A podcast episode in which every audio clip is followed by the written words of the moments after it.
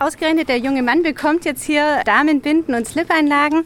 Mir tut es persönlich jetzt diese ein, zwei Euro jetzt nicht weh. Und ich glaube, es ist schon sinnvoll und wichtig, wenn man einfach ein bisschen auch an die Gemeinschaft denkt. Schon die vierte Packung Slip-Einlagen, die Margarete und Lars hier an der Kasse bekommen haben.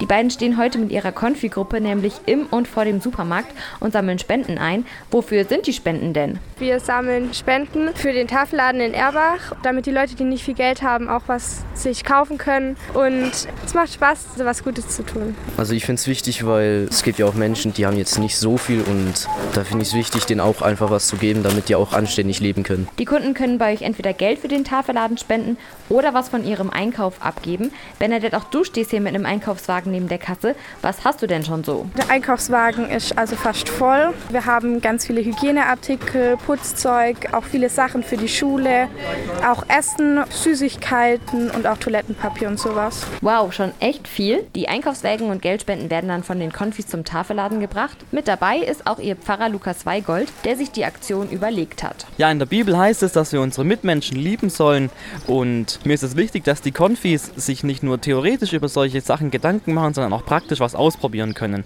Und ich finde es cool, dass sie sich darauf eingelassen haben und bin auch ein bisschen stolz, dass sie auf wildfremde Menschen zugehen, damit es anderen ein bisschen besser geht. Und ich finde, die machen es auch echt super. Und das findet auch Kassiererin Brigitte. Finde ich eine gute Aktion, weil ich komme vom Ort und nicht, dass so Jugendliche sich dafür einsetzen, dass sie das freiwillig machen, finde ich gut, ja.